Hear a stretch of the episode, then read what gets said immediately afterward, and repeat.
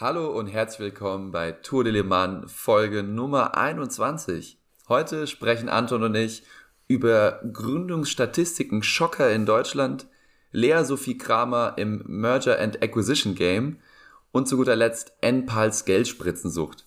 Aber bevor wir zu dem Ganzen kommen, Anton, was hast du so aus der letzten Woche mitgebracht?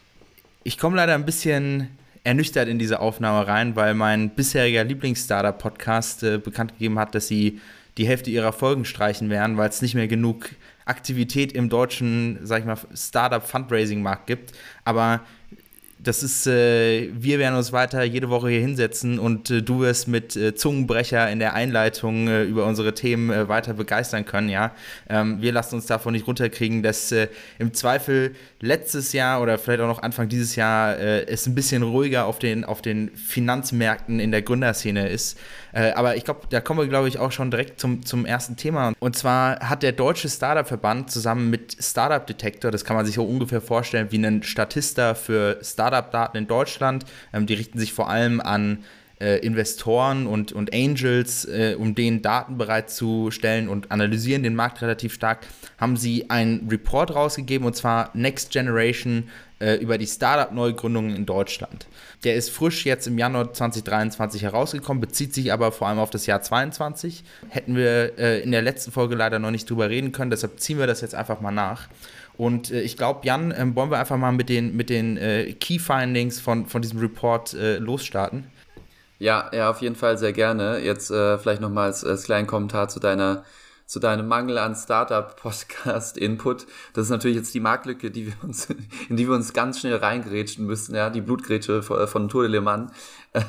Aber genau, lass uns über, lass uns über den Startup-Verband und Startup-Detektor sprechen. Ich glaube, man hat es bestimmt, äh, wenn man zumindest jetzt im Startup-News-Bereich ist, bestimmt mal eine Headline gesehen.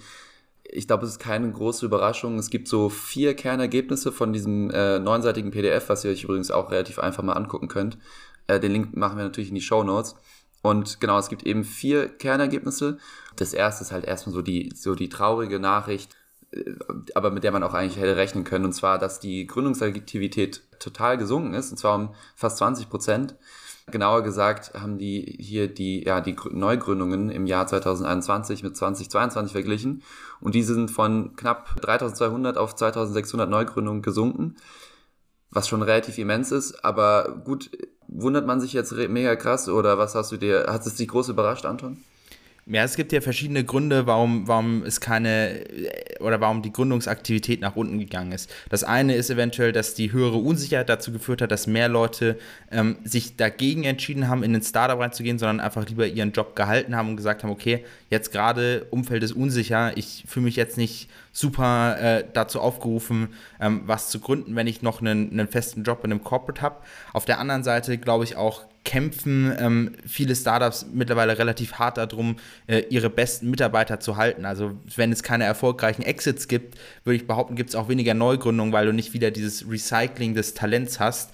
Ähm, und dadurch, dass es wenige Exits im Jahr 2022 gab und eine hohe Unsicherheit, ist das noch, äh, ist das einfach für das, glaube ich, sind die Hauptgründe dafür, dass es weniger Neugründungen gab. Was eine andere Frage ist natürlich, wie es jetzt nächstes Jahr aussehen wird, besonders nochmal, wenn man mit reinnimmt, und ich glaube, das hat man dieses Jahr eben noch nicht gesehen, die ganzen Layoffs, die kamen. Ich glaube, wenn du bei Facebook entlassen wurdest und jetzt ein paar Jahre lang ähm, 200, 300.000 Euro verdient hast, dann gönnst du dir vielleicht auch mal eine sechsmonatige Pause. Aber dieses Jahr werden, glaube ich, da einige Leute auch äh, wieder anschaffen müssen.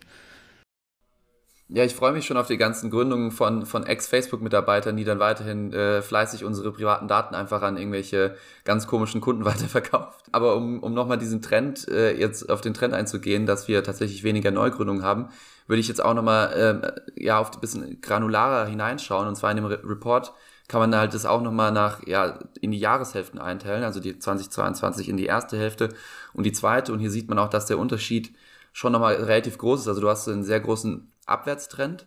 Während wir in der ersten Hälfte noch 1500 Neugründungen hatten, waren es in der zweiten noch 1100.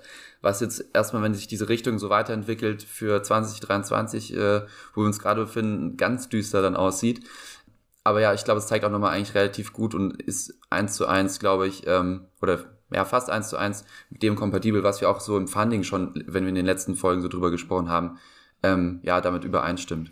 Ja, genau. Also wenn man wirklich jetzt diesen Trend weiterziehen würde, dann ähm, sind wir irgendwie unter 1000 Startup-Gründungen im ersten Halbjahr 2023.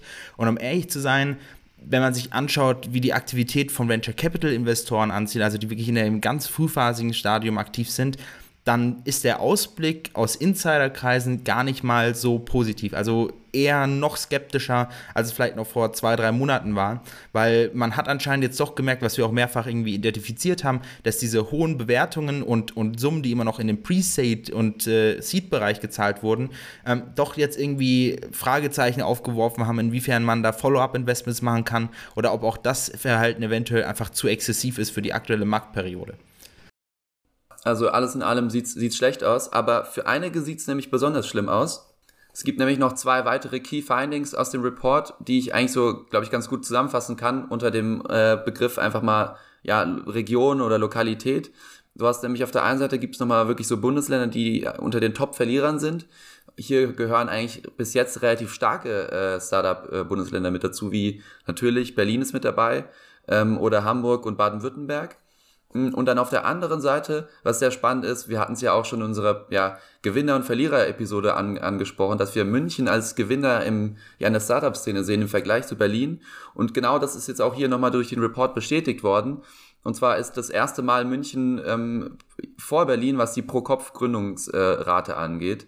Ähm, also genau hier einfach nochmal die Bestätigung, was, was, was wir so im, ja, im Gefühl schon äh, ausgedrückt haben in unserer Gewinner- und Verlierer-Folge. Genau. Ja, äh, auch Frankfurt schlägt sich wirklich relativ äh, tapfer, also haben relativ wenig verloren und sind jetzt auch ähm, ja, auf Platz 3 in der Pro-Kopf-Gründung, äh, also mit irgendwie 10, 10 Gründungen ähm, pro 100.000 Einwohner. Ähm, das, das äh, ist eigentlich besonders erstaunlich, weil Themen wie Fintech besonders stark betroffen waren.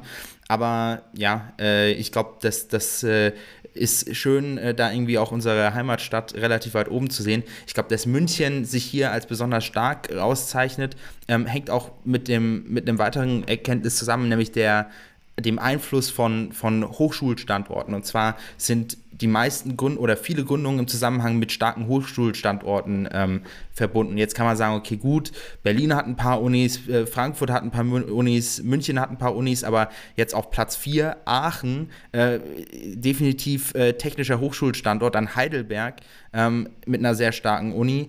Karlsruhe und äh, eventuell noch Freiburg würde ich damit dazu nehmen. Also man sieht wirklich krass, dass auch die High-Riser ähm, auf dieser Liste, also die Profiteure, die Standorte sind, die eine, eine, eine besonders äh, ja, profilierte Hochschule haben.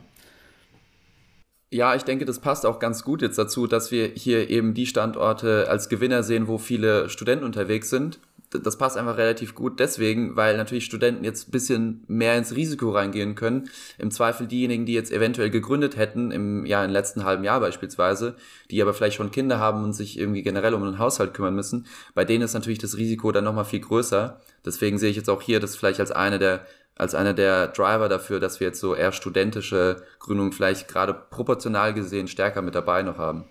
Ja, und ich würde halt eben noch damit dazugeben, dass Studenten im Zweifel insgesamt von dem Marktumfeld weniger betroffen sind, ähm, plus auch die Möglichkeiten, einen Job zu finden, eventuell schwieriger waren. Dadurch könnte man sagen, dass einfach die Gruppe Studenten ähm, weniger, also dort die Motivation zu gründen weniger gefallen ist als in anderen Bereichen und dadurch die proportionale Anteil an Studenten, die gründen, an den Gesamtgründungen nach oben gegangen ist. Ich hoffe, das war halbwegs verständlich.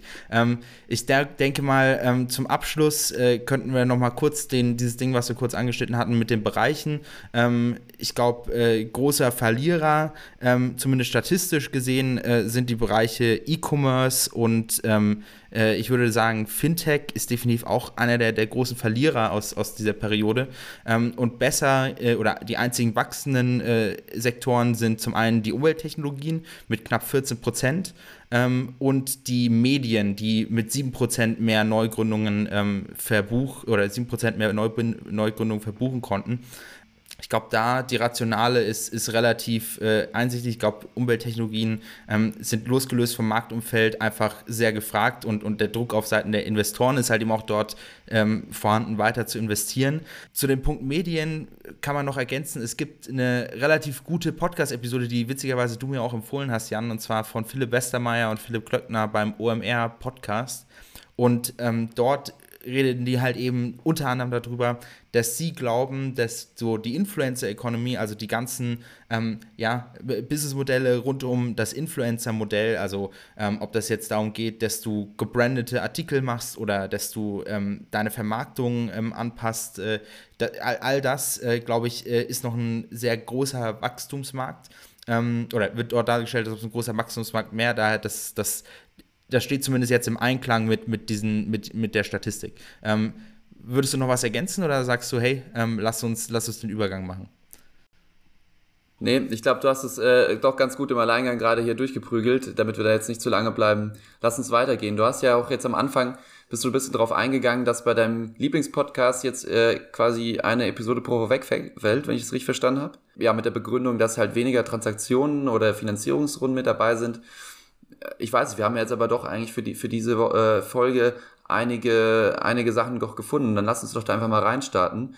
Ich glaube, es gab einige verschiedene Merger und Acquisitions oder äh, spannende Neuzugänge in Private Equity Läden. Und du kannst ja gerne mal einfach mit der, mit der ersten News hier anfangen. Absolut. Ich glaube, hier ist halt eben wichtig, nochmal zu unterscheiden. Also, die haben sich jetzt besonders darauf fokussiert, als erste über ihr Insider-Network ähm, Details über Finanzierungsrunden zu bekommen. Ich glaube, MA ist zwar, wenn man es so nimmt, auch eine Art der Finanzierungsrunde, aber ist ja eigentlich für aus Startup-Perspektive nicht eine Finanzierung, sondern äh, eine Sonderform der Finanzierung, nämlich ein Exit. Also End of the Road für das Startup eigentlich. Ähm, daher, ich glaube, äh, das ist wahrscheinlich auch, wir hatten sehr, sehr viel über Startup MA schon geredet gehabt und als allererstes, äh, ja, wahrscheinlich der erste so große äh, Schlagzeilenbringer des Jahres war ja, dass Goldman ohne Ende Leute entlassen hat. Aber die haben ja schon letztes Jahr gesagt, sie erwarten super viel MA im Tech-Sektor für dieses Jahr. Und das scheint sich ja auch als richtig herauszustellen. Also ich glaube, so das Unicorn des Jahres 2023 wären so MA-Transaktionen von, ähm, ja, äh, äh, erfolgreichen Startups, die ähm, daran scheitern, die nächste Finanzierungsrunde über Venture Capital zu bekommen. Und ich glaube, da gab es äh, zwei sehr interessante äh, äh, Transaktionen, auf die wir eingehen äh, wollen diese Woche. Ich fange einfach mal an. Und zwar übernimmt Confluent Immerock. Oder witzigerweise, wenn man, wenn es anders ausspricht, würde die Firma immer okay heißen, was ich eigentlich den besseren Namen finde als Immerock. Aber ähm, auf jeden Fall wurden die Kollegen äh, gerüchteweise für 120 Millionen übernommen. Ähm, was Immerock macht, ist irgendwo zwischen Deep Tech und, äh, und dem ganzen Thema so Data Analytics und Processing. Es geht viel um Automation. Also da jetzt ins Detail zu gehen, ich glaube, dafür bin ich weder geeignet noch ähm, kann man das gut jetzt in einem Podcast veranschaulichen. Also es geht, um genau zu sein, ähm, um zwei Protokolle. Das eine ist äh, aus der, ich glaube, Apache ähm, nennt, sich das, nennt sich das übergeordnete System. Ähm, dort hat Confluent mit einem Protokoll gearbeitet und Immerock mit dem anderen. Und Confluent ist ein Nasdaq gelistetes äh, ja, Großunternehmen in den USA, irgendwie ein paar Milliarden wert. Ähm, und die haben jetzt Immerock aufgekauft, um dieses zusätzliche Protokoll weiter oder für in ihre Lösung für Kunden ähm, zu integrieren. Sprich, ich glaube, es gibt so drei große Punkte, die man da rausziehen kann. Das allererste ist, äh, das Ganze ist ganz klar eine strategische Akquisition. Also ähm, würde jetzt unter Vertical Expansion laufen, wo, wenn wir jetzt wieder, wenn ihr nochmal in unsere ursprüngliche Episode zu dem Thema reinhören würdet, ähm, also eine, eine, Erweiterung auf Produktseite. Das gesamte Team von, äh, wurde jetzt bei Confluent äh, integriert. Also es ist auch nicht so, dass die, äh, dass die Kollegen gesagt haben, nice, Cash out, wir hören jetzt da auf zu arbeiten. Das ist aber auch relativ wichtig, weil Immerock tatsächlich noch vor der Produktphase war, also äh, noch kein Produkt gelauncht hat äh, und, und nur praktisch anhand ihrer ersten Prototypen ähm, und, und der Vorarbeit, die sie geleistet haben, schon äh, diese 120 Millionen sammeln konnten. Äh, und äh, vielleicht als letzter Punkt, äh, die beiden VC-Investoren, die, die vorher damit beteiligt waren, waren 468 Partners und Cusp Capital. Ähm, und witzigerweise ist es auch der erste Exit für den aktuellen CASP-Fonds. Also ähm, so nach sechs Monaten äh, irgendwie gerüchterweise nach irgendwie sein Geld zu verzweifachen oder verdreifachen. Das ist schon, das ist schon ganz nett. Ja, gut, in der, um in der Größenordnung mal einen Schritt nach oben zu machen und auch mal den Fokus wieder nach Deutschland zurückzulenken, gibt es ja auch doch hier einige Unternehmen, die Cash zu investieren haben in, in junge Unternehmen. Ja, gro großes Ding kennen wir eigentlich alle. Es geht um BioNTech. Und BioNTech hat eigentlich eine relativ spannende Übernahme gemacht. Und zwar ist das Unternehmen InstaDeep für ganze 680 Millionen Dollar. Also ist schon, ist schon eine ordentliche Summe. Und da kann man sich natürlich fragen, okay, inwiefern passt InstaDeep eigentlich zu BioNTech? Denn was InstaDeep macht, hat eigentlich jetzt so überhaupt nichts mit BioNTech zu tun, sondern InstaDeep, InstaDeep ist eigentlich ein, oder auch InstaDeep, sorry, InstaDeep ist, ist ein, ein, ein Professional für Decision Making AI. Also die sind am Ende, würde ich das zusammenfassen, als sie haben das Team und das Know-how, um im AI-Game eigentlich tatsächlich, ja, schön äh, ja, zu rasieren.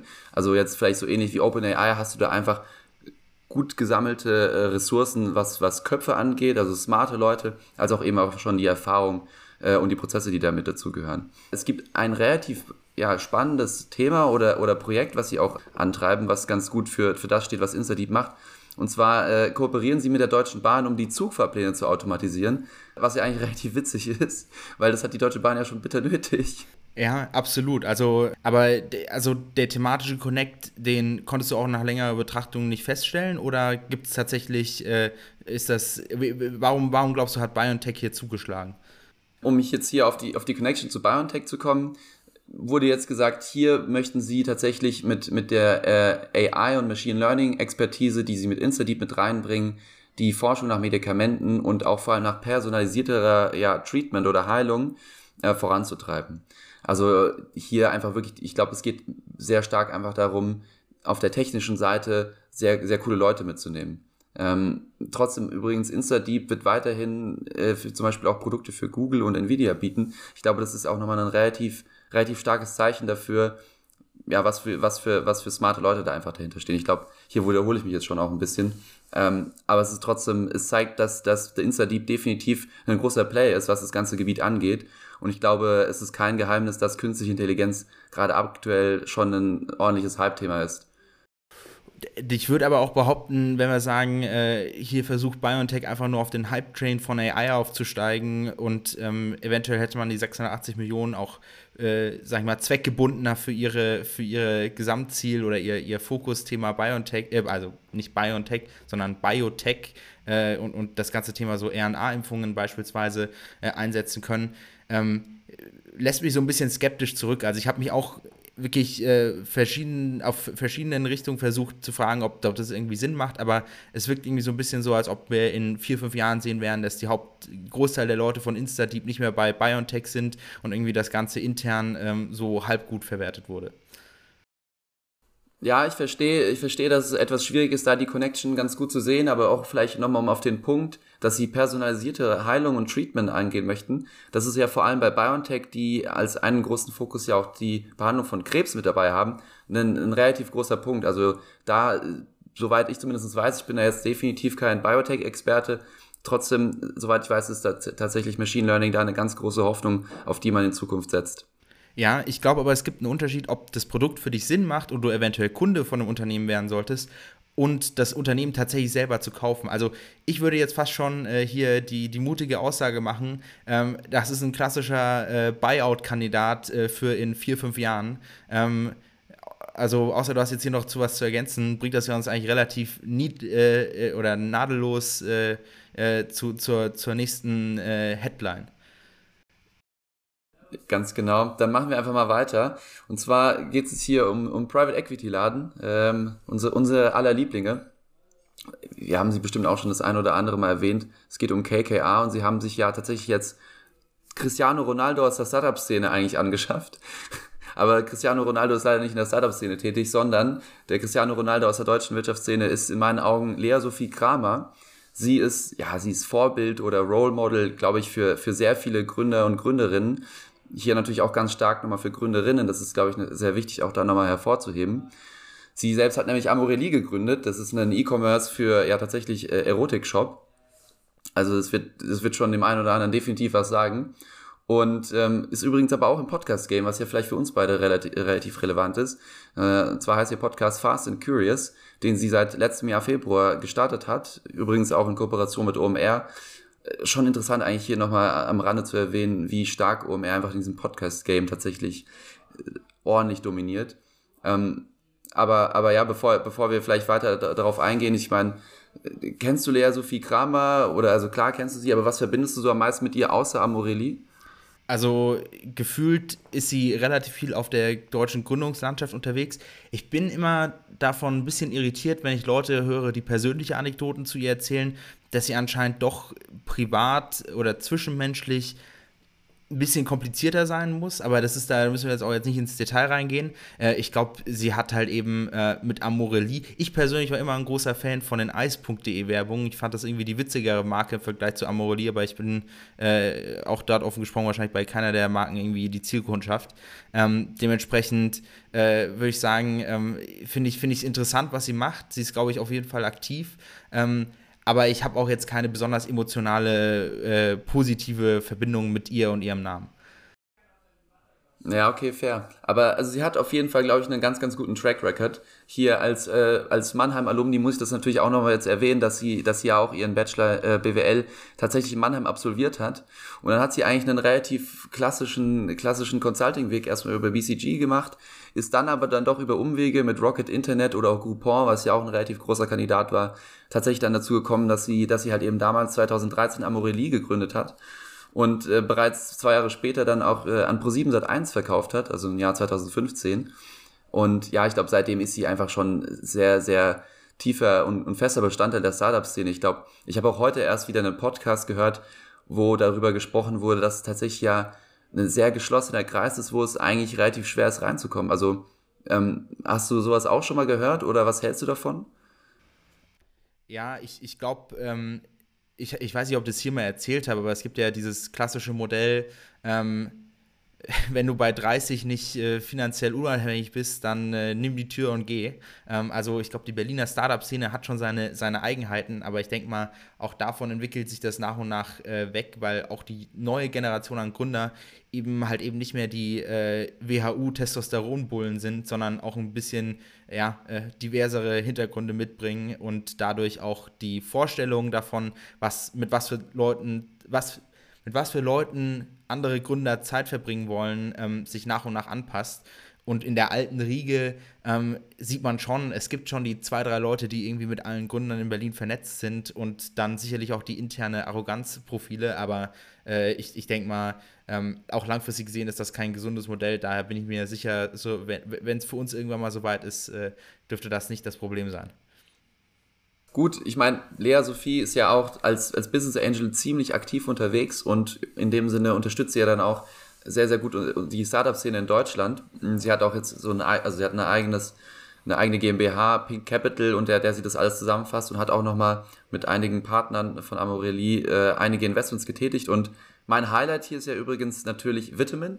Äh, hier an der Stelle muss ich natürlich auch nochmal den Verweis machen zu unserer letzten Episode, wo wir Andrea Fernandes zu Gast hatten und über das Thema Investieren gesprochen haben. Falls euch das äh, interessiert und ihr euch fragt, ähm, ja, was soll ich eigentlich mit meinem ganzen Geld machen, bevor das jetzt von der Inflation weggefressen wird, hört auf jeden Fall mal in die letzte Episode mit rein.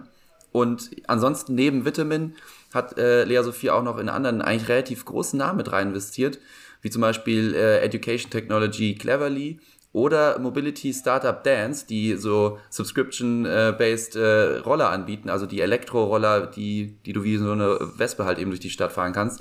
Nicht jetzt die, die Scooter, um einfach nur um die Ecke zu kommen. Und zu guter Letzt auch äh, jemand, mit dem wir in der Jung von Matt-Runde auch nochmal kurz angesprochen haben, und zwar das äh, ja, Unternehmen Made, was Quick Delivery, was so Medikamente angeht, abdeckt. Ja, ich glaube, jetzt habe ich eigentlich einen relativ guten Einblick darüber gegeben, was, was die Lea Sophie Kramer so gemacht hat sowohl in ihrer äh, Karriere, auf ihrem Karriereweg als auch als Business Angel.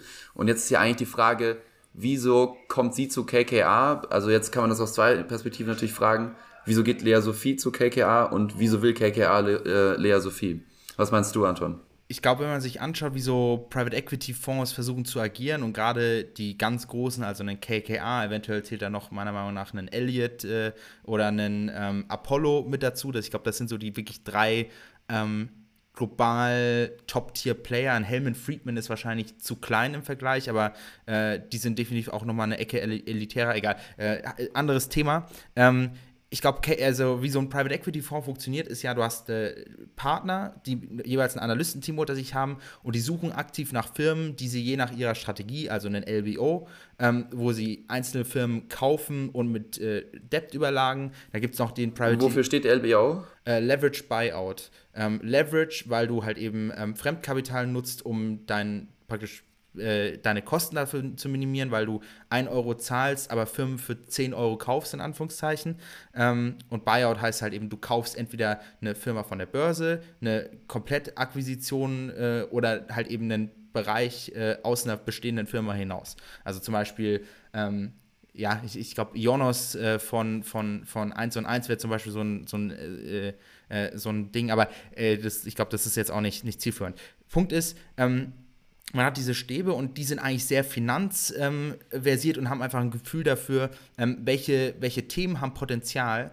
Aber um das zusätzlich mit, mit wirklicher Marktexpertise abzufüttern, haben sie halt eben ein Board an Advisern. Und die werden halt eben bei einzelnen Transaktionen mit dazugeholt, ähm, weil die durch ihre Arbeitserfahrung ähm, äh, über 20, 30 Jahre einfach ein gewisse, gewisses Know-how über die Industrie mitbringen und zusätzlich zu der Finanzperspektive, die der Fonds intern hat, einfach noch die praktisch eventuell zu einem gewissen Grad ein Netzwerk, ähm, aber auch so ein paar Insights, die so jetzt du nicht researchen kannst auf die Schnelle äh, mitbringen.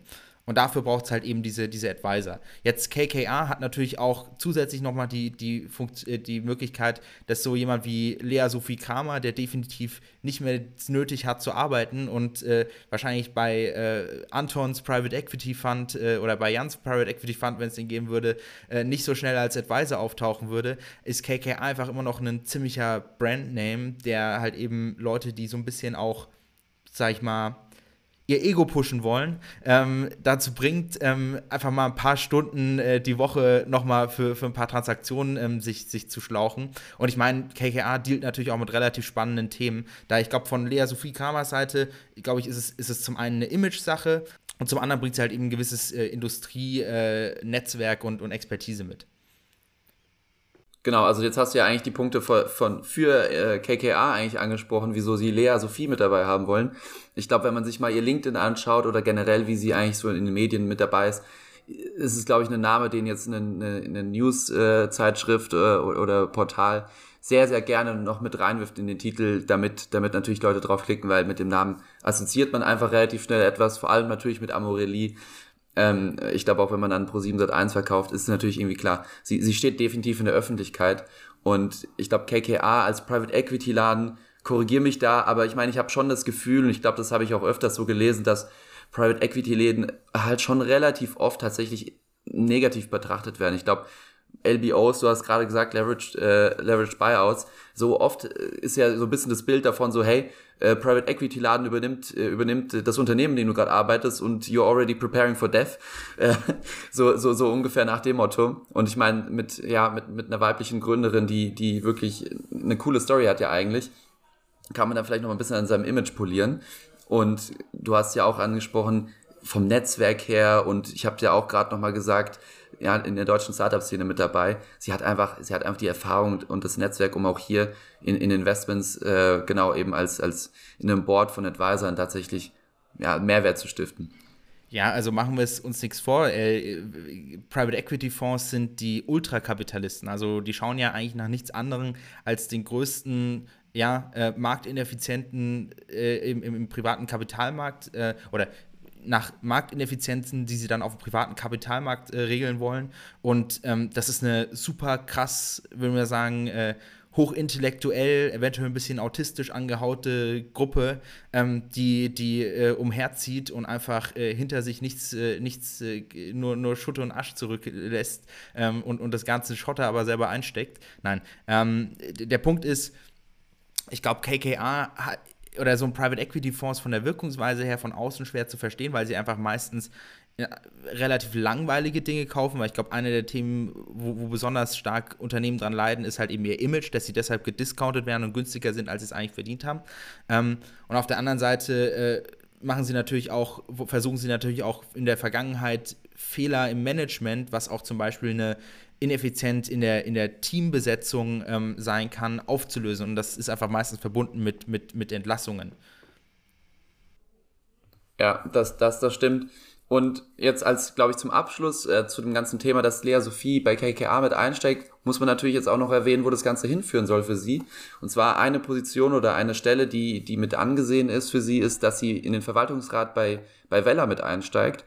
Vella übrigens, also KKA hat seit 2020 da jetzt eine Mehrheit äh, an dem Unternehmen.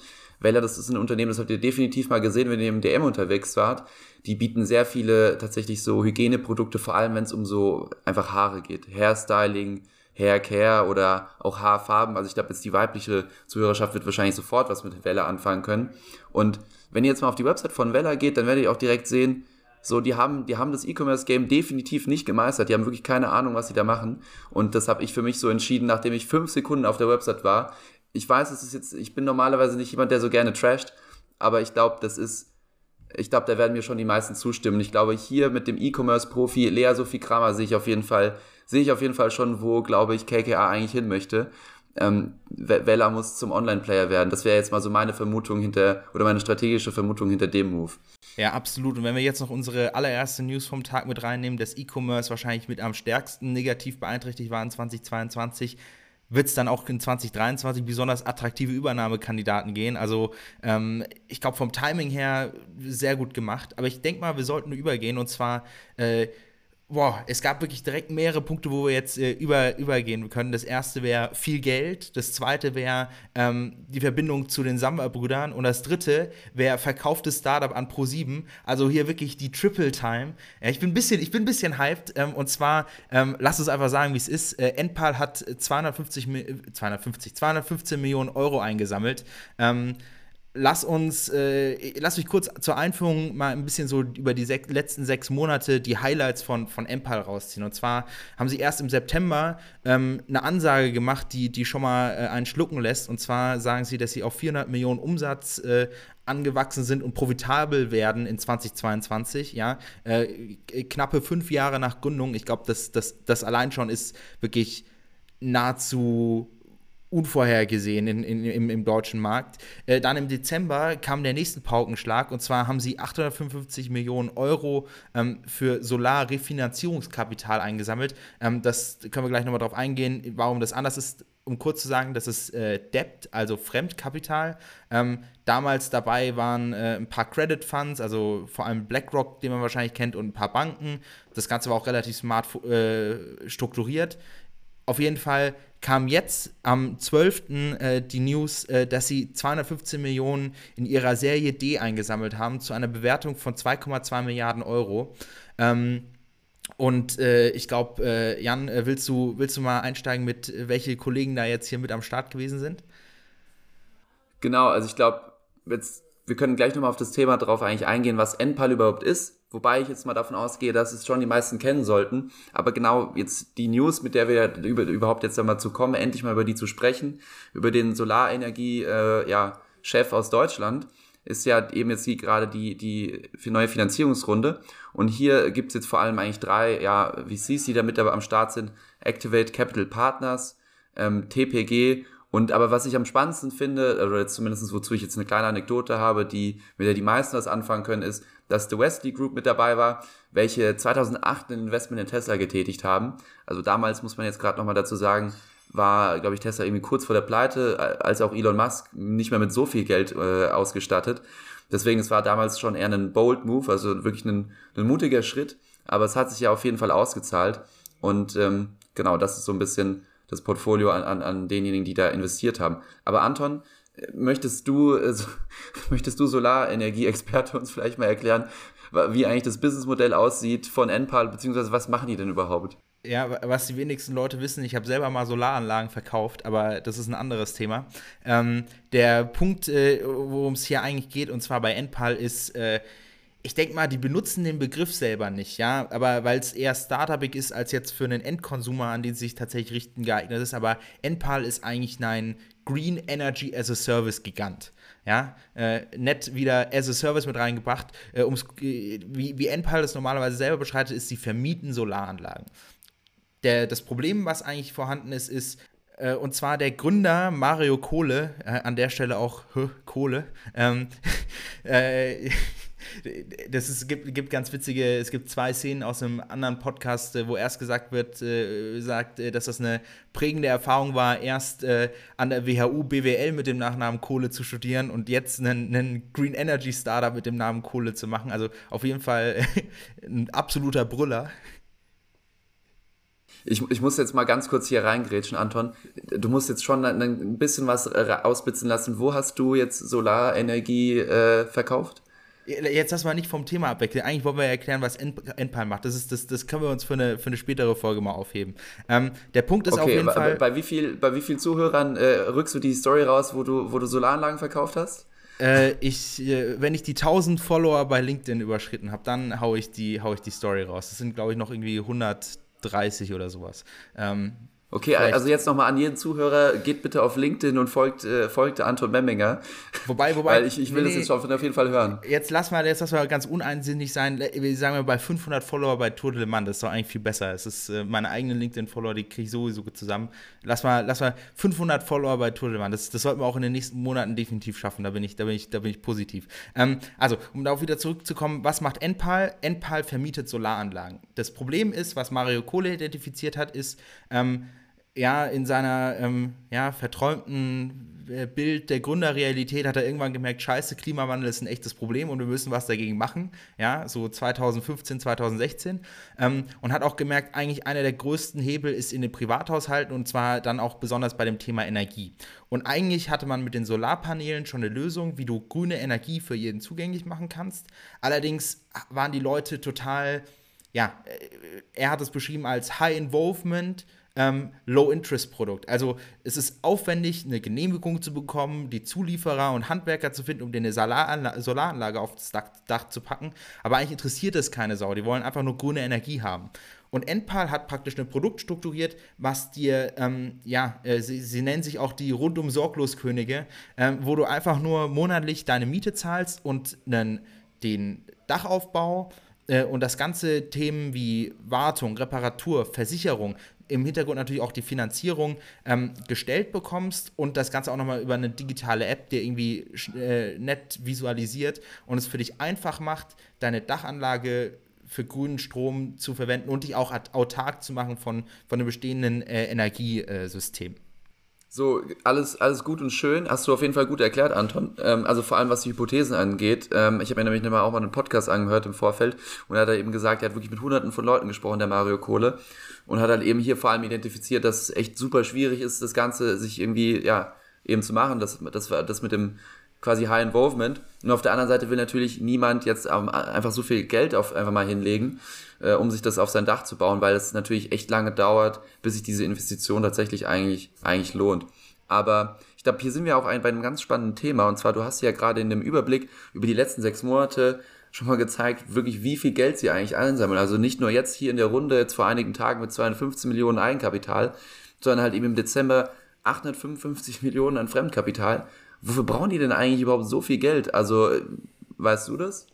Ja, also um es konkret zu machen, ähm, Enpal wird ja, wenn sie dir die Anlage auf, also normalerweise kaufst du mindestens zwei Komponenten, nämlich die PV-Anlage auf dem Dach selber, also die Solarzellen, und dann äh, eine Speicherstation, dass du halt eben auch zum Beispiel bei Nacht äh, deine Waschmaschine anmachen kannst. Wobei das auch nicht immer gesetzt ist. Ja, das ist also das, die Erfahrungsberichte bei Enpal, kommen wir später nochmal drauf zurückkommen, aber äh, ja, whatever. Ähm, der Punkt ist, du zahlst praktisch jeden Monat, ich glaube, es geht bei 140 Euro äh, netto los. Ähm, diese Miete, aber Enpal hat Vorabkosten. Und diese Vorabkosten sind halt eben die PV-Anlage zu kaufen, die Handwerker zu bezahlen äh, und diese Wallbox zu, äh, nicht die Wallbox zu kaufen. Die Wallbox ist eine weitere Komponente und die, die Batteriespeicher zu kaufen. Äh, was ist denn eine PV-Anlage? Ich glaube, das ist jetzt, wenn man sich nicht reingelesen hat, nicht sofort ersichtlich. Eine PV-Anlage ist eine Photovoltaikanlage, ja. Das sind die Solarzellen, die auf deinem Dach drauf sind. Danke. So, und das alles zusammen, Danke, ja, äh, ist so Pi mal Daumen, sagen wir mal irgendwie zwischen 25 und äh, 50.000 Euro, je nach Größe. Ähm, und die müssen sie ja vorab zahlen, um äh, das äh, bei dir tatsächlich auch das, den Kollegen zu installieren, damit du den anfangen kannst zu nutzen und sie die Mieteinnahmen bekommen. So, das nennt man, ist ein klassischer Fall von Cashflow-Imbalance. Du zahlst jetzt einen großen Betrag und kriegst über die nächsten 20 Jahre kleine Beträge zurück. Äh, das ist aber nicht die Expertise von NPAL darauf zu bestehen, dass du irgendwie äh, guckst, dass deine ähm, Kunden liquide bleiben und etc. Deshalb gibt es so Kollegen wie BlackRock, die sagen, yo, pass auf, wir finanzieren dir den, das Ding einfach mit einem gewissen Zinssatz. Das heißt, du musst nicht diese 30.000 Euro vorab zahlen, sondern wir kaufen das dir diese Anlage ab. Ähm, und dafür zahlst du einen gewissen Zinssatz. So, äh, das ist dafür, wofür sie das ganze Eigenkapital besorgt äh, haben. Also auch in der News zu dem Eigenkapital, das ist die, da, diese Zahlen, die ich gerade eingegeben habe, äh, gehen da auch ganz nett hervor. Und zwar von diesen 855 Millionen, ähm, die unterteilen sich in 580, äh, die sie einfach mal so auf Kralle für whatever gekriegt haben.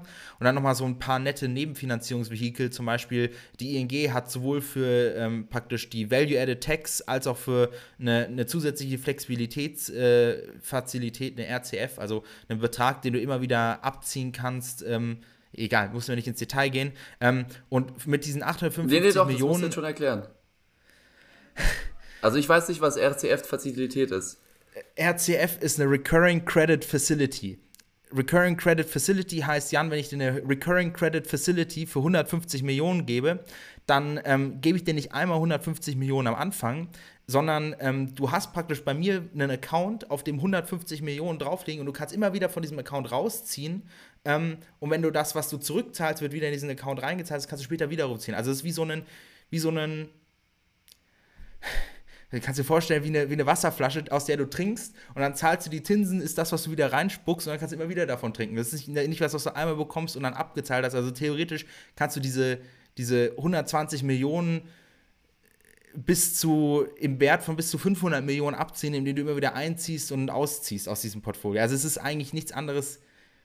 Es macht einfach die, dieses ganze Debt-Kapital flexibler. Ja, ich glaube, das ist alles, was, was Leute verstehen müssen. Punkt. Ähm, so, jetzt diese 855, jetzt bitte Jan, diese 855 Millionen Euro sollen für sage und schreibe über 30.000 neue Anlagen reichen. Also, ähm, ja, Pi mal Daumen sind wir da so bei diesen zwischen 25 und 30.000. Äh, ich glaube, es gibt halt eben wenige Ausstiege nach oben, weil der Hauptkunde für ein Endpal-Produkt ist am Ende, ja, die Kollegen, die aus der Stadt getrieben wurden, ähm, die Angst haben vor dem Energiekonzern und in einem Einfamilienhaus hocken, was ihnen gehört, ähm, und die nicht das Cash haben, sich eine Anlage selber zu kaufen, sondern die jetzt über Endpal mieten, weil tatsächlich ist es auch so, ähm, da kamst du, glaube ich, gleich richtig äh, heiß äh, ins, ins Spiel. Ähm, Jan, macht es denn überhaupt Sinn, sich eine, nicht eine, sich eine Solaranlage zu mieten? Ja, das ist halt eben die große Frage und ich glaube, hier gibt es einen relativ interessanten Streitpunkt. Und zwar sagen halt eben viele Kritiker, äh, und die Kritiker sind übrigens die Konkurrenz von Enpal, was ein Wunder, dass Enpal überteuerte Produkte anbietet und äh, zu der Konkurrenz gehören übrigens solche Unternehmen wie 1,5 Grad ähm, oder auch auf der anderen Seite Solarhelden, die tatsächlich ja jetzt eher mit dabei sind, dir das Ganze zum Kauf anzubieten. Ähm, und genau, sie, sie sagen, hey, schau mal, bei Enpal kostet dich das Ganze so um die 57.000 Euro über die 20 Jahre hinweg gesehen. Hier aber wirklich nochmal muss man echt dazu sagen, dass es relativ wichtig ist, wie groß tatsächlich deine Anlage ist und wie viel Output sie dann generiert. Deswegen jetzt hier nicht verwirren lassen, wenn man irgendwie jetzt, wenn Anton auch gerade gesagt hat, ja, das kann so 25.000 Euro kosten, das ist dann wirklich die absolut ultimativ kleinste Solaranlage. Und eben, das ist jetzt halt so der Punkt es gibt tatsächlich so bei Solarhelden der Gründer Andreas Pichelmeier, hier aus München übrigens, ähm, genau, das war eine, eine, eine ganz, ganz laute Stimme, die gesagt hat, Enpal äh, zieht hier wirklich die Kunden ab. Man kann hier eigentlich, wenn man sich das selbst kauft, äh, ja, bei so 20.000 Euro eigentlich mit rauskommen und den, der, der Rest wird von Apple einfach nur eingesteckt. Und eigentlich ein relativ ähnliches Argument hat Philipp Schneider hält eben von 1,5 Grad angebracht. Das ist natürlich echt eine spannende Frage und die ist auch nicht so einfach zu beantworten. Ich habe mich da mal ein bisschen, bisschen reingefuchst und habe jetzt einen Handelsblattartikel gefunden, wo stand, dass eine 1,5 äh, Grad Celsius, also eine 1,5 Grad ja, Solaranlage, die ich so für so ein normales, durchschnittliches Einfamilienhaus auch so circa 50.000 Euro da halt eben kostet auf die, auf die Lebensdauer gesehen. Und die Kosten für Enpal waren ja bei 57.000 oft auch angepriesen. Beziehungsweise, ich glaube, dass die Konkurrenz gesagt hat, ja, hier, guck mal, das kostet 57.000 Euro, das ist ja extrem viel Geld. Das muss man hier halt eben wissen, das ist jetzt eventuell dann auch die teuerste ja, Alternative, wenn du über 20 Jahre jetzt bei Enpal dir das eben mietest. Aber ich glaube, der wichtige springende Punkt ist hier und mit dem auch Enpal sich jetzt übrigens in einem Statement dazu geäußert hat, ist, welche ganzen Kosten ja eigentlich mit dazukommen. Und sie sagen ja auch hier, du hast es vorhin angesprochen, sie bezeichnen sich als die rundum sorglos Könige und kümmern sich halt eben auch um jegliche andere Sache, die, die da halt noch so mit anfallen, wenn du eine Solaranlage hast. Die wird ja natürlich nicht 20 Jahre lang ohne irgendwelche, ja, Probleme natürlich laufen, sondern da wird mal was kaputt gehen oder sonst was. Und hier ist auch die Versicherung jetzt zum Beispiel als, glaube ich, sehr großer Bestandteil mit dabei, ähm, wo, wo Enpal die Kosten natürlich auch durch die Miete mit reinkriegen muss. Also ich habe mir auch jetzt, um echt zu sein, hier 1,5 äh, deren, deren Lösung tatsächlich gar nicht so genau angeschaut. Hier nochmal aber wichtig, hier Frankfurt, Brudi, die Kollegen äh, sind äh, äh Frankfurt Represent, ich glaube auch das einzige Frankfurter Unicorn, wenn ich es richtig in Erinnerung habe. Ähm, äh, was ich halt eben dazu noch kommentieren würde, ist, bei diesen ganzen Kostenaufstellungen äh, merkt man erstmal, dass das ja, hier irgendwie 20% der Deutschen sind in Aktien investiert oder sogar ein bisschen weniger. Und jetzt sage ich nicht, dass jeder, der im Aktienmarkt investiert, äh, eine Ahnung von Finanzen hat. Also das Finanzwissen in Deutschland ist halt eben immer noch sehr primitiv, ja. Und wenn man sich diese ganzen Vergleiche anschaut, der wird nicht discounted, also damit einbezogen, dass das Geld über Zeit an Wert verliert. Also ob du jetzt 200 Euro heute oder 200 Euro in 20 Jahren zahlst, das ist völlig egal. So, das ist, das ist erstmal das allererste, ja. Die ganzen Berechnungen muss man schon lange schauen, bis man was Vernünftiges findet. Ich glaube, das muss man immer für den Einzelfall berechnen und dann auch nochmal ist es schwierig, wirklich äh, gut zu berechnen, was jetzt der Preisunterschied in den Service unter Leistungen macht.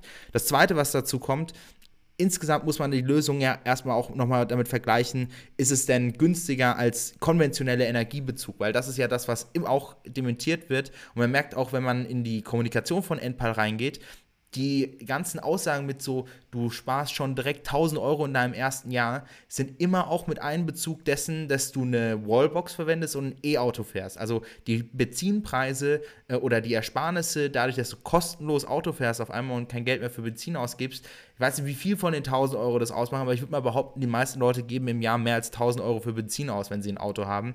Daher ich bin mir einfach nicht sicher, ähm, ob weil, weil das ist halt eben jetzt der letzte Punkt. Wir stehen, glaube ich, immer noch ganz am Anfang von der Solarrevolution und aktuell ähm, sitzt halt eben Enpal mit ihrer äh, ja, Represents hier in China und ähm, versuchen halt eben die, die Module rauszukloppen und, äh, und nach Deutschland zu verschiffen. Ja, 98% aller Solarmodule kommen aus China.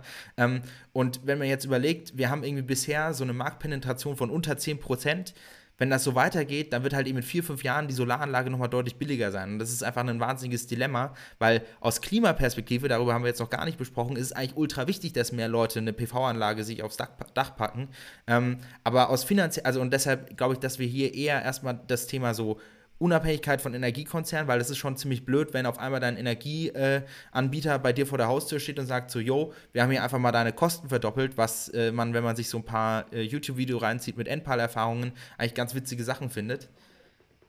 Ja, und das ist ja auch eigentlich der, äh, jetzt ein ganz wichtiger Punkt. Wir haben gar nicht drüber gesprochen, aber Enpal ist ja ein riesiger Profiteur von dem, was im letzten Jahr passiert ist. Also hätte sehr gut auch in die Gewinner- und Verlierer-Episode mit reingepasst. Die, die Umfrage und auch solche Ankündigungen, wie dass sie jetzt hier profitabel geworden sind, sind äh, extrem dadurch getrieben, was für eine Nachfrage sie tatsächlich jetzt haben. Das haben sie auch selbst gesagt. Sie haben selbst sehr, sehr große Zielsetzungen. Ich glaube jetzt, ich bin mir nicht mehr sicher, bis Ende 2024 2,5 Milliarden sogar schon am Umsatz, äh, aber vielleicht verzettle ich mich da, aber auf jeden Fall stand die Zahl von 2,5 Milliarden irgendwo im Raum. Und selbst da hat im Podcast der Mario Kohle gesagt, also jetzt gerade mit der Entwicklung, die wir gerade im Marktfeld haben, könnten die das auch mal bestimmt nochmal aktuell noch eher übertreffen von dem, was sie projiziert haben in die Zukunft. Und sie hatten sich ambitionierte Ziele gesetzt. Ähm, genau, das wollte ich gerade einfach nur nochmal dazu sagen, das muss man echt nochmal im Hinterkopf behalten. Äh, genau, aber das, das andere ist halt eben, ich glaube, grüner Strom und die Möglichkeit, dass jetzt einfach eine Solaranlage für Leute zugänglich wird, die selbst angenommen, dass es halt eben wirklich günstiger ist, auch mit einem korrekten finanziellen Modell, ähm, sich eine Anlage zu kaufen, anstatt sie zu mieten. Du hast halt eben trotzdem Zeit, die es dich kostet, nämlich, in, dass du dich um Handwerker kümmern musst, etc.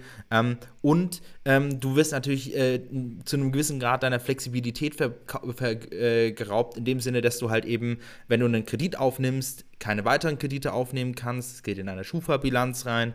Ähm, du willst eventuell äh, andere Sachen mit dem Geld anstellen oder du kannst eventuell auch gar nicht einen Kredit für diese Summe aufnehmen. Dann ist das einfach schon eine sehr bequeme Lösung, wenn du sagen kannst, auch, auch nach einem aus einer Sales-Perspektive, glaube ich, mega spannend, äh, spannend. Das ganze Thema Mental Accounting, glaube ich, sowieso für sich genommen. Ja, äh, kann man mal googeln, ein bisschen rumlesen, findet man ein paar coole Artikel in der New York Times. Ähm, Mental Accounting bedeutet eigentlich, dass der Mensch nach äh, virtuellen äh, Geldbeuteln regelt. Und wenn du sagst, okay, ich investiere, ich, also wenn du sagst, ich kaufe eine PV-Anlage, dann sagst du, okay, ich gebe jetzt 30.000 Euro aus. Wenn du sagst, ich miete mir eine PV-Anlage über Enpal, dann nehme ich einfach die 100 Euro, die ich bisher für meine Kohlerechnung äh, ausgegeben habe, stecke die in Enpal rein und zahle zusätzlich nochmal ähm, 50 Euro drauf, damit mir dann in 20 Jahren diese Anlage gehört. So. Ähm, und dann halt eben nochmal betonen, also aus Umweltperspektive definitiv wichtig, dass, dass äh, so Modelle wie NPAL und 1,5 äh, weiter ähm, auf dem Gaspedal bleiben, um, um hier Vollgas zu geben. Ich würde nochmal kurz, wir hatten ja am Anfang angesprochen, drei Anknüpfpunkte. Viel Geld haben wir angesprochen. Ähm, fehlen noch zwei Dinge, und zwar einmal Rocket und zum anderen ähm, das ganze Thema Pro7-Akquisition fangen wir mal an mit der Connection äh, Pro7 Sat1 Akquisition. Und zwar hat Mario Kohle ähm, vor Enpal ein äh, Startup gegründet, das hieß Beko Käuferportal. Äh, die haben am Ende nichts anderes gemacht, als äh, wenn du ja so ein bisschen mit äh, ähm, Platzierungen auf Google, äh, wenn du eine Waschmaschine kaufen wolltest, dich zum besten Waschmaschinenhersteller zu leiten. Also ultra spannend. Ähm, und die wurden tatsächlich von Pro7 Sat1 gekauft ähm, für ja, äh, auch ein nettes Sümmchen. Also anscheinend sollen sie so 50 Millionen Innenumsatz gehabt haben. Bei so einem Modell kann man davon ausgehen. Also das wird schon auch, äh, äh könnte, hätte auch in unserer MA-Sektion als irgendwie neunstellige Transaktion äh, mit dabei äh, sein können. Und ähm, das, das zweite ist die Samba Connection. Und zwar ist Picos, beziehungsweise Alex Samba persönlich, ähm, einer der ersten Investoren bei Enpal gewesen und auch die, sag ich mal, Altinvestorenbasis, zu der nicht nur Picos gehört, sondern eben auch zum Beispiel H4 Capital. Ähm, die haben auch bei dieser Runde ähm, wieder äh, Geld beigesteuert. Nicht in dem Maße wie jetzt die großen, ich glaube, das, das ist ja wirklich das, was hängen geblieben ist. Die Lead-Investoren in dieser Runde sind alles US-Unternehmen. Enpal noch nicht aktiv in den USA mal schauen, was da kommt. Äh, die deutschen Investoren sind zwar auch mit dabei, aber ich glaube, die spielen da schon die kleinere Geige äh, bei diesen 215 Millionen. Ähm, und das jetzt um zum Abschluss lass uns nochmal drauf schauen, wofür braucht jetzt Enpal eigentlich dieses Risikokapital? Und denk mal, äh, Jan, hast du da irgendwelche Ideen oder soll ich mal einfach so ein bisschen reinstarten? Ja, du kannst, du kannst wahrscheinlich äh, ganz gerne mal reinstarten. Ich denke, es ist tatsächlich eine sehr, sehr gute Frage, weil sie halt eben gerade noch im letzten Monat so viel Fremdkapital äh, mit reingenommen haben. Hier eben, wie wir gerade ja nochmal erklärt haben, am Ende, am Ende ermöglichen sie es oder sie nehmen es den Kunden ab, den, den äh, Kredit eigentlich aufzunehmen, sondern machen das halt einmal in einem gebündelten Paket Mario Kohle sagt natürlich auch, ja, dadurch, dass wir das in einem äh, viel größeren Paket machen, ist es ja auch viel sicherer und wir können dann zu besseren Zinsen das machen und dann hier auch die Preise äh, weitergeben in dem Sinne durch die Economies of Scale an unsere Kunden. Und ähm, ja, das hier natürlich nochmal die Verteidigung auf deren Seite. Aber genau, was denkst du, wieso brauchen sie denn jetzt auch nochmal auf der, auf der, auf der Equity-Seite so viel Geld aus den USA? Ja, Jan, ich, ich, muss sagen, ich bin fast schon ein bisschen enttäuscht, weil du hast ja gesagt, die haben jetzt relativ viel äh, äh, FK aufgenommen, wofür brauchen sie jetzt EK? Ähm, wir hatten ja mal in den vergangenen Folgen über Debt darüber gesprochen, für Working Capital, Debt gut. Für Fixed Assets, die du langfristig los, äh, nutzt, äh, Fremdkapital sehr gut. Aber für Risikosachen, wo nicht sicher was mit Geld passiert, Fremdkapital gar nichts gut. Und ähm, genau dafür äh, wird es wahrscheinlich jetzt auch verwendet werden. Und zwar ähm, Enpal in den Interviews kommt immer unterschwellig und auch in den Pressemitteilungen kommt unterschwellig durch, so das Ziel ist nicht, dir eine PV-Anlage aufs Dach zu setzen und dir den Strom nutzbar zu machen, sondern auch die ganzen Applikationen, die da drumherum sind, ähm, zu, zu bauen, bei dir zu installieren und mit zu vermieten. Also das ist wirklich dein gesamter Energiekonsum, ob das jetzt für deinen ähm, ja, Kühlschrank ist, äh, über die, die Wallbox oder über dein Auto, ähm, all das soll, soll gebündelt werden. Ich glaube, ähm, da wird auch immer wieder über das Thema Automobil, weil das so ein klarer Teil der, der Impal-Story ist, äh, drüber gesprochen. Und witzigerweise gibt es davon ein Zitat von Benjamin Merle von, aus 2021, der gesagt hat, oder wo er gefragt wurde, ob Tesla eigentlich ein Konkurrent von, von Enpal ist, weil die haben eine der, oder ein Unternehmen von Elon Musk's Cousin, äh, Sun Heroes hießen die, glaube ich, ähm, gekauft. Äh, und die, die machen halt eben auch Dachanlagen. Tesla baut ja das Supercharger Network. Ähm, und halt eben auch die Elektroautos, ob er die als Konkurrenten sieht. Und hat er gesagt, so, nee, sieht es eigentlich nicht. Und er glaubt auch insgesamt, dass Elektroautos nicht ohne die Zusammenarbeit mit einem bestehenden Autokonzern ähm, ermöglicht werden können. Also ich würde jetzt fast schon behaupten, also als nächstes werden zum Beispiel auch so Dinge kommen wie eine Wärmepumpe, also dass dein ganzes, der ganze Aspekt Heizung auch weggeht von fossilen Energieträgern hin zu erneuerbarer Energienutzung oder einer Elektroheizung und die halt eben auch wiederum von Enpal geliefert wird. Auch wieder hier High Involvement, Low Interest, also passt eigentlich sehr gut in die Story rein. Aber ich glaube auch, wir werden äh, demnächst äh, die ersten Vordringungen in den E-Mobilitätssektor sehen von Enpal. Und natürlich äh, wird es äh, eine ganze Reihe an äh, geografischer Expansionen geben. Also ähm, die NPAL Offices, äh, ich, es wird viel gemunkelt oder ich, ich meine zu wissen, dass, dass der nächste Standort von NPAL relativ sicher Spanien wird. Nicht nur, weil da einige an Playern schon am Start sind und Spanien ein extrem sonnenreiches Land ist, ähm, sondern auch, weil es äh, ja, weil es äh, einfach irgendwie so ein bisschen in der Luft liegt. Ähm, und äh, genau, ich denke mal, dafür wird dieses, dieses Kapital jetzt äh, intensiv verwendet werden. Ja, sehr, sehr, sehr spannend, wie du hier nochmal äh, die Kapitalseite eigentlich äh, auseinandergeschnitten hast und richtig schön filetiert. Ich glaube, ne, eine Sache, die wir noch gar nicht angesprochen haben, ist, wie ist denn das jetzt eigentlich so das Produkt aus, aus Kundensicht? Ähm, und du hast, glaube ich, auch vorhin schon mal angesprochen, Trustpilot, so was Bewertung angeht. Ich war auch ein bisschen da unterwegs, habe mir das mal durchgelesen. Vor allem natürlich die ganz berühmten Ein-Sterne-Bewertungen. Aber jetzt mal angenommen, du hast ein Einfamilienhaus, ich weiß, du wirst kein Einfamilienhaus irgendwo im Dorf haben, aber angenommen, du hast ein Einfamilienhaus irgendwo eher ländlich unterwegs, wirst du dir eine Solaranlage installieren oder nicht? Also, um echt zu sein, ich würde wahrscheinlich, also wenn ich auf dem Land leben würde, dann würde ich mir wahrscheinlich eine Solaranlage draufballern, wenn das Haus dafür geeignet ist. Also zum Beispiel, du brauchst ja idealerweise einen, einen, einen Süd- also ein Dach, was abgeschrägt ist in Richtung Süden, weil du dort die meisten Sonnenstunden drauf hast. Wenn sich das Haus an sich dafür nicht eignet, dann würde ich wahrscheinlich eher darauf achten, dass ich Ökostrom beziehe. Ähm, aus einer, aus einer anderen Quelle und mir nicht die Anlage selber aufs Dach haue, weil wenn die nicht genug Ertrag äh, liefert, dann ist es natürlich auch irgendwann der Umweltschaden äh, oder die, die Umweltkosten, die, die damit verbunden sind, diese Anlage zu produzieren und die Batterie größer als die, die den Nettertrag, äh, den ich da selber rausziehen kann. Ähm, aber genau, jetzt mal angenommen, ich habe mich dazu entschieden, yo, äh,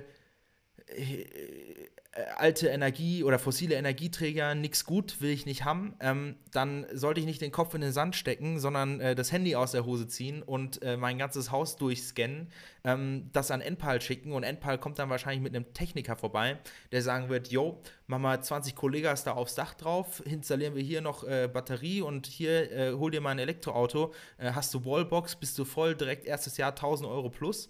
Ähm, und so funktioniert der Hase eigentlich. Also es ist relativ straightforward. Äh, du machst wirklich einfach Bilder von deinem Haus und von deinem Stromzähler. Dann füllt Enpal für dich alle Formulare aus, schickt einen Techniker vorbei, der schaut, wie das Ganze implementiert werden muss. Und dann kommt er mit seiner Handwerkerarmee, die installieren den Kollegen für dich. Und dann kannst du wirklich äh, äh, innerhalb von, ich glaube, sechs Wochen ist das, was sie angeben, äh, autark äh, Ökostrom bei dir zu Hause beziehen. Das ist schon ganz nice.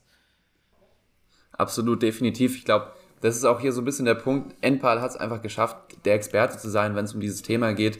Es gibt natürlich nochmal da ein, zwei andere Player, aber definitiv dominierend, wenn man sich jetzt diese ganzen Zahlen auch was Umsatz angeht, ist hier definitiv Enpal. Aber, aber genau, Umsatz ist nicht noch, gleich Gewinn. Ja, aber Umsatz ist nicht gleich Gewinn, das stimmt, wobei Enpal ja auch jetzt profitabel war dieses Jahr. Also in dem Fall ist Umsatz sogar Gewinn, aber auch nur bei Enpal. Bei anderen ist es nicht der Fall. Ähm, aber gut, ich glaube, warst du auch ein bisschen auf Trustpilot unterwegs, weil ich habe mir da ja ein, zwei ähm, ja, Berichte so durchgelesen. Ich habe auch die meisten, so ein paar Kommentare, hätte ich mir gut vorstellen können, sind auch eigentlich Fake-Accounts nochmal von der Konkurrenz, weil die waren auch alle so ein bisschen so in dem Bereich, hey, das lohnt sich gar nicht, wenn, mich, wenn ich mir jetzt äh, eine Solaranlage kaufe, dann ist es billiger, da würde ich irgendwie nur 20.000 zahlen, wenn ich bei euch miete, dann kostet es 60.000. Und daraus habe ich gelesen, also okay, du hast jetzt hier auf Trustpilot eigentlich quasi deinen Kommentar abgegeben. Ähm, aber es hört sich nicht so an, als hättest du wirklich das Produkt eigentlich bei dir zu Hause. Also, wieso machst du das? Ja, Trustpilot hat so eine gewisse eine dunkle Seite, wo Leute einfach erstmal entweder eine Drei-Sterne-Bewertung, also eine neutrale Wertung sagen, bevor sie sich das Produkt gekauft haben, äh, mit ihren Vorbehalten, ähm, oder wirklich äh, einfach nur ähm, einzelne Erfahrungen. Aber hey, Trustpilot ist am Ende soll ja auch genau das äh, signalisieren. Ähm, insgesamt, glaube ich, ist das schon eine interessante Dynamik so bei diesen ganzen Online-Portalen. Also auch bei Google, äh, also bei Google, bei YouTube unter den Videos ähm, sind teilweise schon dann echt so dubiose Fake-Accounts, wo entweder gesagt wird, das stimmt gar nicht, die verwendeten Preise sind falsch, von irgendwie 20 verschiedenen Accounts und ich denke mir so, alles klar, da hat sich irgendein Praktikant die Aufgabe bekommen, hier unter den äh, Top 200 Suchergebnissen bei YouTube für NPAL äh, sicherzustellen, dass der Konsens ist, dass die, dass die Lösung doch ganz nice ist. Äh, und dann auf der anderen Seite wieder wahrscheinlich äh, die 1,5 Kollegen, die sagen so, nee, nee, nee, nee, nee, hier, äh, es ist finanzieller Ruin, Betrug und Raub gleichzeitig, wenn du, wenn du bei NPAL Kunde wirst. Ähm, lass mich aber bitte kurz raten, äh, was die Trustpilot-Bewertung ist von, von NPAL, weil ich habe sie mir tatsächlich nicht angeschaut. Ja, du kannst ger gerne raten. Also ich glaube, die ist tatsächlich eigentlich relativ überraschend jetzt. Zumindest wenn man sich jetzt nur den Podcast angehört hat, könnte man sich vielleicht. Äh gut, was, was denkst du? Ich denke 4,8. Oh, nee, nee, nee, nee. Also da bist du dann doch über das Ziel hinausgeschossen. Ich glaube, du darfst nicht vergessen, wie sehr so Ein-Sternbewertungen darin doch ins, äh, ins Gewicht mit rein, rein, äh, reinfallen. NPAL hat overall einen äh, Score von 4,2. Und jetzt hier nochmal, um, um auf die Sterneverteilung anzugehen. Du hast 64% mit 5 Sternen, also es sind schon trotzdem noch, ja, mehr als die Hälfte ist auf jeden Fall durchaus zufrieden. Und dann hast du 13% mit einem Stern. Also, ja, ist, ist schon tough. Und ich glaube, hier, man kann, ich glaube, ich, lese mal eine Sache vor, weil es dann doch eigentlich relativ lustig ist. Titel, Abzocke. Und dann, man kann den in Anführungszeichen Hype echt nicht verstehen. Es ist ein schnödes Mietsystem, wo man nach 20 Jahren Miete zahlen mehr als das Doppelte für die Anlage gezahlt hat. Also ich möchte jetzt, jetzt, jetzt nur diese, diesen Ausdruck hier rausnehmen. Äh, oder doch, ganz am Ende kommt noch was relativ Witziges. Wann soll sich das alles amortisieren? Die Antwort, nie. Also wirklich sehr sarkastisch und auch voll eigentlich nur mit dem Ziel, einfach voll rumzurennen. Ich habe das Gefühl, ich bin hier irgendwie entweder unter YouTube-Kommentaren wieder gelandet oder auf Instagram auf einem politisch motivierten Artikel. Es ist schon wild. Ja, ich, ich finde, ich, ich bin ehrlich gesagt auf Instagram, äh, das ist leicht off-topic, aber auf Instagram über einen ganz interessanten Beitrag zu Lützerath gekommen von einem Redakteur äh, vom Deutschlandfunk, der unter anderem für ein Magazin schreibt, das Jakobiner heißt.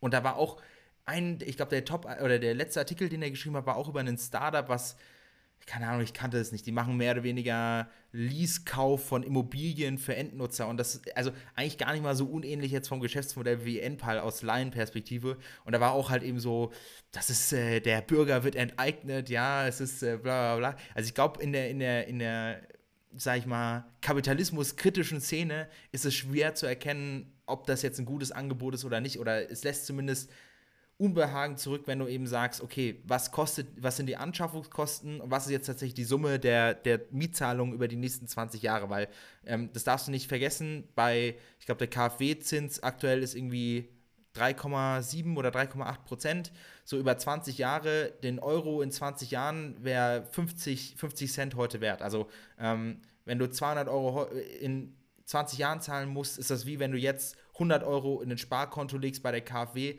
und es dann in 20 Jahren dafür nutzt. Also es ist insgesamt weniger als die Summe der Mieteinnahmen, was du tatsächlich als Kosten für diesen Mietvertrag auslegen müsstest. Aus Finanzperspektive. Ja, ich glaube, das ist, das ist tatsächlich ein, ein, Thema, was ich relativ spannend finde, auch bei NPAL. Also, dass sie auch profitabel sind nach EBITDA, ist, ist schon tatsächlich eigentlich ähm, überraschend. Mal gucken, ob das auf lange Frist so bleibt. Aber ich glaube tatsächlich, was so Skalierung angeht, sind sie, sind sie relativ stark. Ich glaube, wir sind jetzt hier ein bisschen abgeschwiffen, aber ich glaube, ansonsten, falls du jetzt, hast du noch irgendwie letzte Kommentare?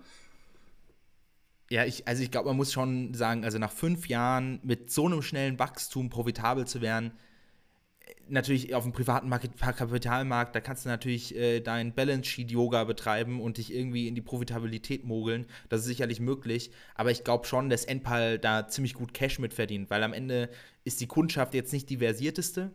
Ähm, und das ist auch einfach alles so ausgelegt, dass du hier wirklich ein Massenmarktprodukt baust und wahnsinnige Scale Economies äh, hinten rausziehst. Daher sicherlich könnte Enpal ähm, um noch mehr fürs Klima zu tun, ähm, die Anlagen auch ne, mit einer geringeren Marge bepreisen.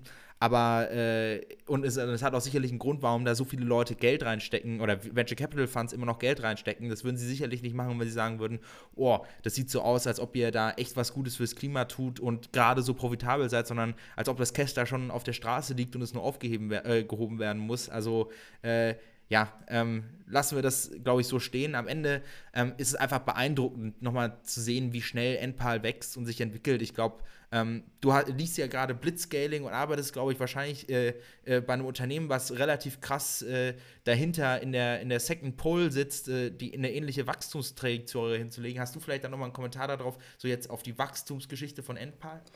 Was die Wachstumsgeschichte bei Endpal angeht, ich glaube, wir, das haben wir ganz gut in der, in der Episode eigentlich auch mitgenommen, dass ein extrem großes Thema einfach wirklich tatsächlich Finance ist. Wir sehen es auch hier bei Ihnen, die haben ein riesiges Bedürfnis einfach für Fremdkapital. Ich glaube auch hier eine Sache, die, die relativ interessant und spannend ist, ist halt eben wieder auch der extrem hohe Eigenkapitalbedarf, den du ja eigentlich hast, oder beziehungsweise nicht Eigenkapitalbedarf, sondern eigentlich einfach nur an sich Kapitalbedarf für die ganzen Assets. Weil diese Solaranlagen sind, wie wir, wenn man sich heute das angehört hat, ist ja offensichtlich ziemlich teuer sind. Also man hat einfach wirklich einen großen, großen Wareneinsatz.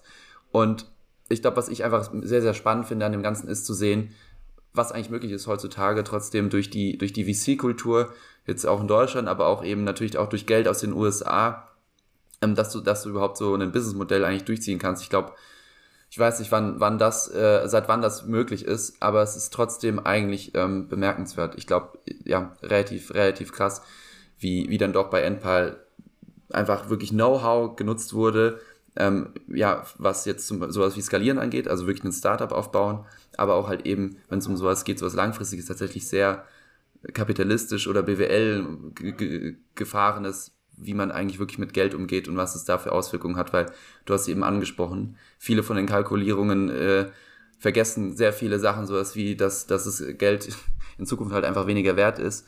Und ähm, ja, das, das glaube ich, einfach die Kombination aus dem allen, ist schon echt am Ende ein sehr komplexes Ding. Äh, wie man mit Geld umlegt, äh, umgeht, das, das kann man sich nochmal anhören in unserer Folge mit Andrea Fernandes. Wie man mit äh, Liebe und Zuneigung umgeht, äh, das äh, ist eigentlich deutlich einfacher. Und zwar, ähm, wenn ihr gut findet, was wir hier machen, dann gebt uns eine Bewertung. Äh, wie ihr gehört habt, wenn ihr meine, wenn ihr meine, meine, meine, meine Geschichten aus der, aus der Solarwelt hören wollt, dann müsst ihr, müsst ihr auf LinkedIn richtig Gas geben und äh, Mann folgen. Und ansonsten, glaube ich, hören wir uns nächste Woche. Jan, ähm, ich glaube, ja, äh, wirklich viel über Endpal geredet und sonst. Ähm, hat wirklich viel Spaß gemacht. Ähm, finale Kommentare oder sagen wir, hey?